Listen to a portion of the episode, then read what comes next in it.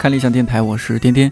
现在是不是很多朋友都和我一样，已经没有办法把伍佰这首《Last Dance》当做一首普通的歌来听了？在做这期电台的时候，网易云音乐上这首歌的评论一共有四千零七十四页，但是从四千零三十页开始，评论区就出现了许光汉这个名字。这条评论的日期是二零一九年十一月十七号，也是台剧《想见你》首播的日子。估计很多人之前都没注意到或者没听过这首歌。我认识的一位女性朋友就说，如果不是这部剧，她可能都不会去听伍佰。在《想见你》当中，男女主听着这首歌，闭上眼睛就会穿越到另一个年代。如果你试过了，但没有穿越成功，那可能是因为你用的不是索尼随身听。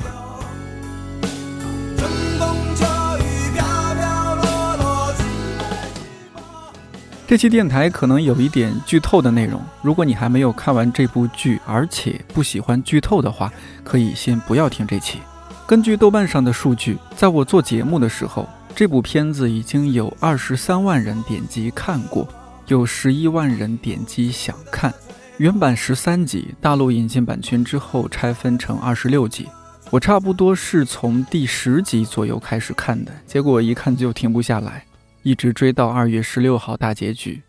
刚开始看的原因说起来有点不好意思，先是因为觉得女主长得很像电影《不能说的秘密》里边的桂纶镁，后来发现男主所在的班级是三年二班，以及男女主坐在钢琴前的镜头，又让我想起《不能说的秘密》里边叶湘伦和陆小雨四手联弹的场景。作为杰迷的觉悟告诉我，这部剧要追一下了。后来查资料才发现，男主的扮演者许光汉曾经出演杰伦《三年二班》这首歌的 MV，而且就是里边那个戴着眼镜、瘦瘦小小、被欺负的少年周杰伦。而女主扮演者柯佳燕，竟然是周杰伦的《风》和刘畊宏的《彩虹天堂》这两首连贯叙事 MV 的女主，当年也不过才二十岁。这两支 MV 还有《不能说的秘密》讲述的故事，和《想见你》又有类似的元素，比如穿越，比如失去或者错乱的记忆，还比如墙上男女主的合影，让我总觉得这部台剧和杰伦有什么关系。后来看到微博上有个热搜是“想见你致敬周杰伦”，这么说也讲得通啊。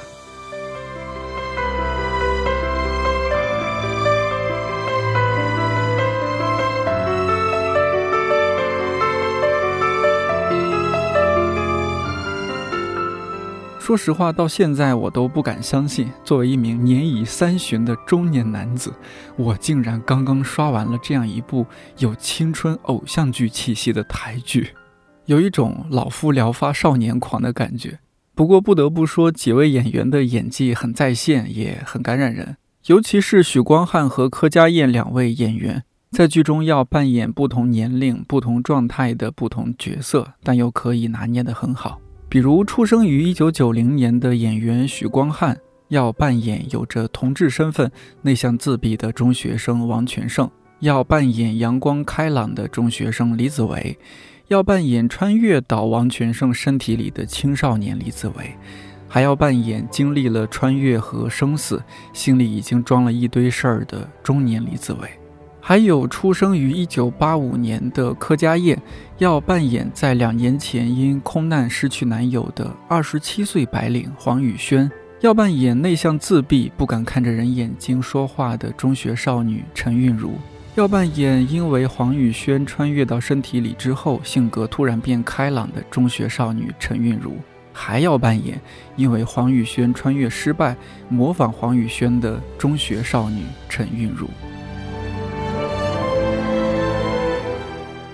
是不是刚刚说的听起来有点乱？这几天网上关于想见你的文章讨论已经很多了，感兴趣的话，追剧之余也可以找来看一看。因为觉得太好看，我在看完大结局之后，又把前边没有看过的部分陆陆续续补齐了。这部剧吸引我的，除了前面提到的一些原因，还有就是好的故事。对的音乐、用心的细节，以及对观众充分的尊重和共情。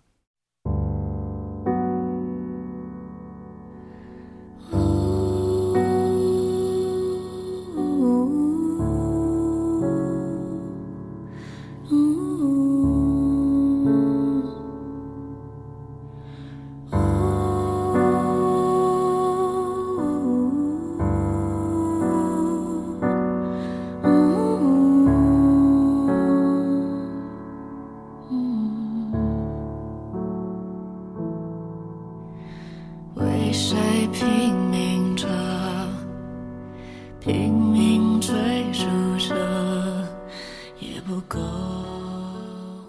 想见你的相当一部分叙事发生在学生时期。第三集有一个场景是内向自闭的陈韵如问同样有点内向的莫俊杰，为什么会和李子维那样的人成为好朋友？从观众角度看，相比他俩，李子维确实太过阳光开朗、没心没肺了。莫俊杰从包里拿出一枚助听器，说自己从小右耳听不清楚，周围的小朋友要么说他是聋子，要么说他是怪物，要么就是用同情的眼光看他。只有李子维觉得带助听器酷毙了，还拿棒冰和他交换。李子维带着助听器到处乱跑，说是要探测外星人的信号。别的小朋友看到了，觉得很好玩，也逐渐不觉得带着助听器的莫俊杰奇怪了。从此，他俩也逐渐成为最好的朋友。陈玉如问这个问题的时候，说了一句话，我印象很深刻。他说：“不要说是好朋友了，我身边连可以称是朋友的人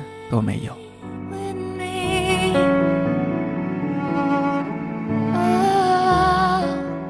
我记得读书时候，每个班或者每个年级，多少都会有用现在的话说，不太一样的人，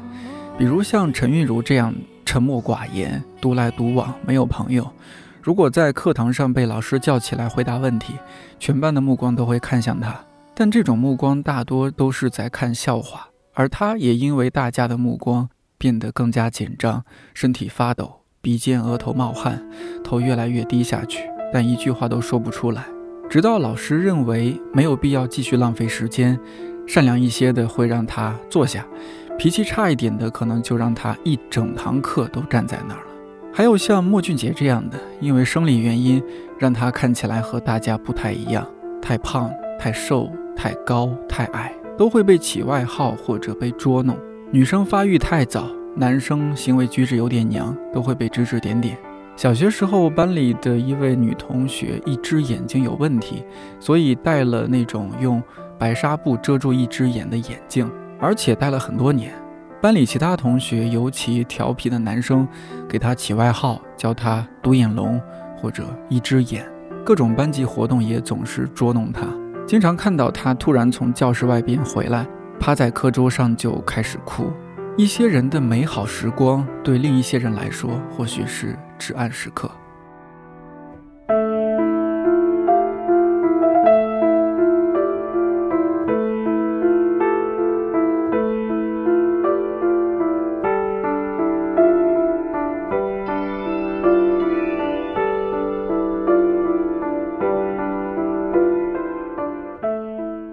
再说说朋友这回事儿，陈玉如说自己没有朋友，所以羡慕莫俊杰可以脱口而出李子维是他最好的朋友。小时候会因为什么理由和另外一个人成为朋友呢？因为住的比较近，因为双方父母是朋友，因为学习成绩都比较好或者都比较差，因为打了一架，因为经常借对方的橡皮，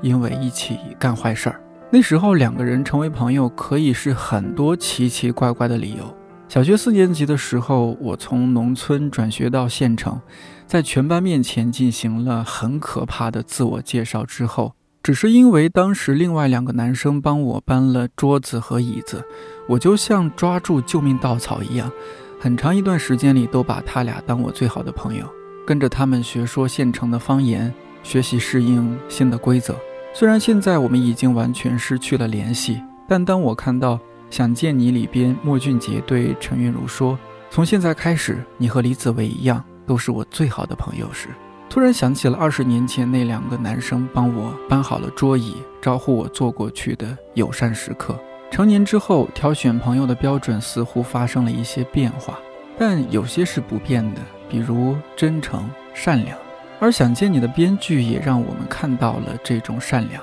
那就是你也许不完美，你的世界也许不完美，但总有一天会遇到一个人对你说：“你是我最好的朋友。”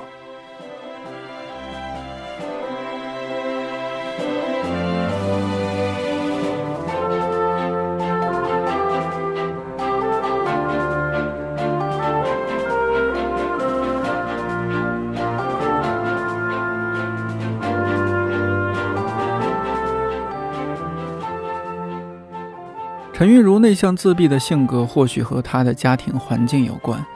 单亲家庭，母亲一个人抚养她和小几岁的弟弟。母亲是酒家女，就是在酒吧、夜总会这些地方陪客人喝酒聊天的女性。弟弟陈思源性格懦弱，在外边经常被人欺负，而且在他面前嘲笑他母亲的工作。根据弟弟的描述，陈韵如在母亲工作的地方门口偶遇母亲，也会假装不认识。表面上看，母亲夜晚工作，白天在家补觉，没有太多精力关注两个孩子。弟弟不喜欢姐姐，经常沉浸在打游戏中。陈韵如在学校没有朋友，也从来不参加集体活动。回家以后就躲在自己房间里写日记。一家三口人彼此疏离，生活在各自的空间里。但三口人的另一面是，当穿越到陈韵如身体里的黄宇轩、张罗一家三口人坐在桌前吃饭的时候。母亲会感动到哭，说：“一家人很久没有坐在一起吃饭了。”弟弟陈思源一边打游戏，但其实也一边默默地关心被袭击后的陈韵如在医院的情况。而陈韵如呢，每天早上都会叫弟弟起床，以免他上学迟到，然后再把喝得烂醉、躺在沙发上的母亲扶到床上休息。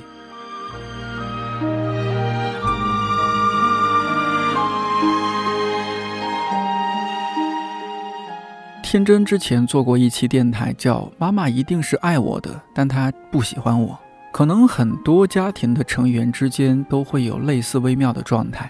她是爱我的，但她不喜欢我。现在大家逐渐会提一些词，比如童年阴影、原生家庭。小时候，如果自己的家庭是美满幸福的，就很容易天然的以为别的家庭也是这样，每个孩子身边都应该有爸爸妈妈陪着。可当长大一些，或者现在回想起来，有的孩子当初穿着邋遢，一件衣服会连穿好几天，很有可能是父母都在外打工，而他是跟着外公外婆长大的。有的孩子看起来家庭条件不错，穿戴名牌，可每天闷闷不乐，可能是父母经常当着他的面吵架，甚至背地里其实已经各有各的生活。还有的孩子看起来做事成熟稳重，老师和周围人都会夸他是小大人，但其实他有严重的抑郁症。大人喜欢对孩子说：“你这么小，除了学习能有什么压力？”可大人忘了自己也曾是个孩子，也有因为一件很小很小的事就觉得天要塌下来的时刻。大人也忘了，家庭之外摆在孩子面前的是一个复杂而且有点糟糕的世界。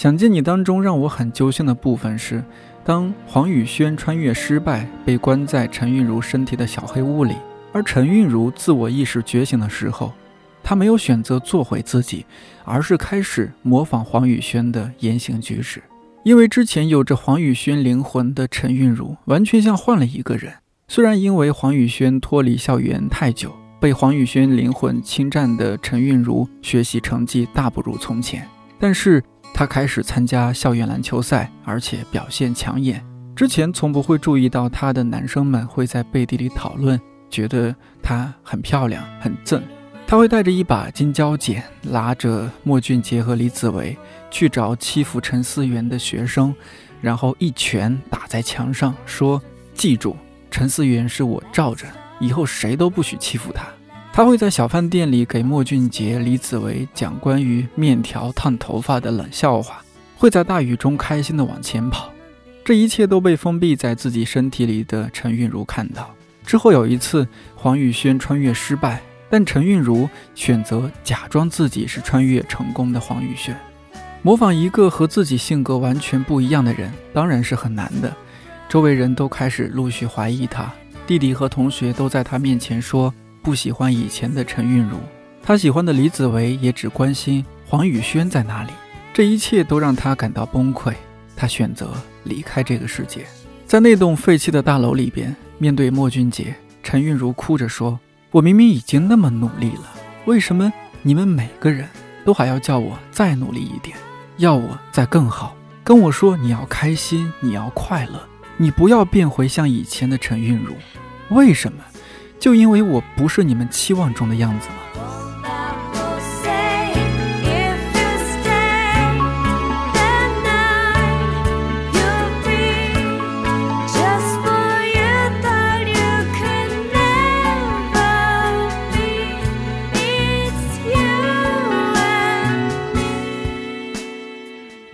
弹幕里当然有很多人心疼陈韵如，但也有很多人骂她。我问过自己，如果我是陈韵如，我会怎么选？说实话，我的选择很可能和他一样，那就是模仿黄宇轩。我也害怕家人讨厌自己，害怕同学讨厌自己，害怕没有朋友，害怕孤独，更害怕一辈子就这样孤独下去。虽然莫俊杰对拿着玻璃碎片的陈韵如大喊：“我喜欢你，我需要你。”陈韵如的回答是。你和他们一样，只是想拯救我。一个长期不被爱的人，内心也会开始否定自己，认为自己确实不值得被爱。而这些是从来不缺爱、不缺朋友的黄宇轩们永远无法理解的。我们习惯于鼓励一个人说要做自己啊，做自己就好。可是当一个人开始要做自己，虽然人畜无害，但却不会获得爱，那还要不要做自己呢？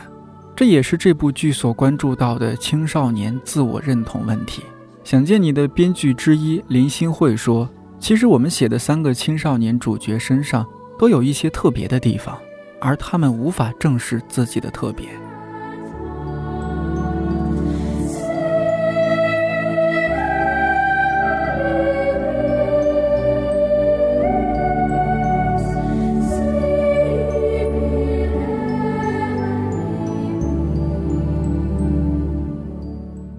刚刚好像一直在说一些很虐的部分，其实这部剧也有很多很甜的部分，比如穿越到王全胜身体里的李子维和黄宇轩初次见面就先搭讪后表白，还有帮突然来月经的黄宇轩买卫生巾，而且把黄宇轩背回家休息。黄宇轩在阳台上打电话给刚到楼下的王全胜，说你要记住今天的日子，因为今天是我们在一起的第一天。说起来有点不好意思，三十岁的我看到这儿实在没忍住，捂着嘴尖叫了一声，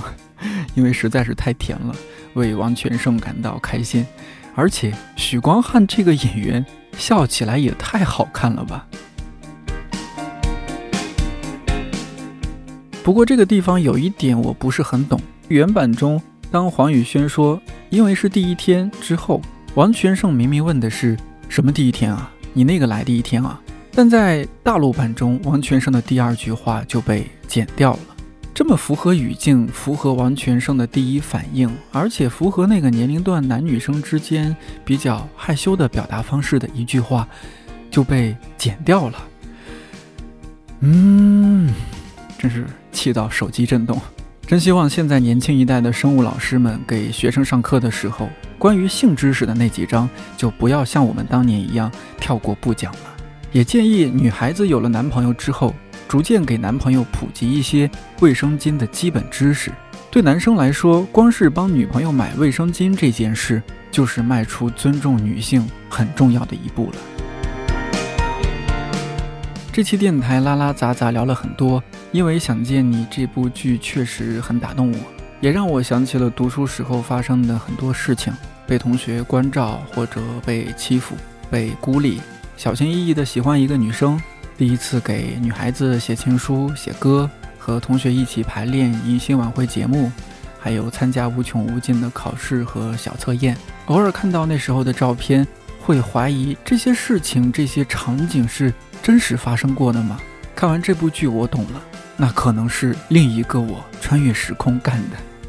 好羡慕年轻的朋友，还有大把的青春可以挥霍，一定要记得多留一些影像记录。很多年后翻看的时候，会感觉很独特、很感慨。而我们这些有点上了年纪的人，只能在别人用文字、影像打造的时光机里回味过去了。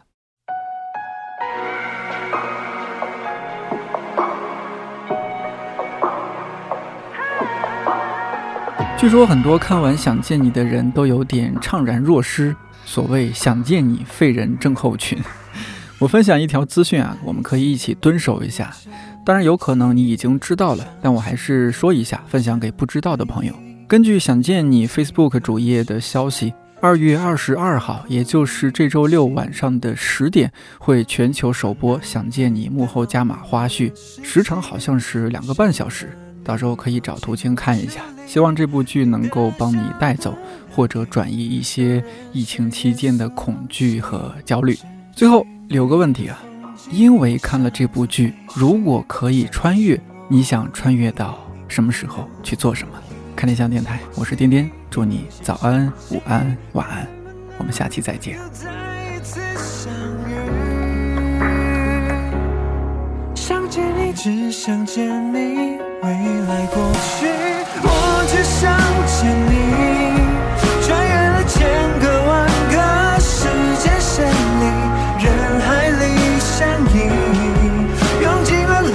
心。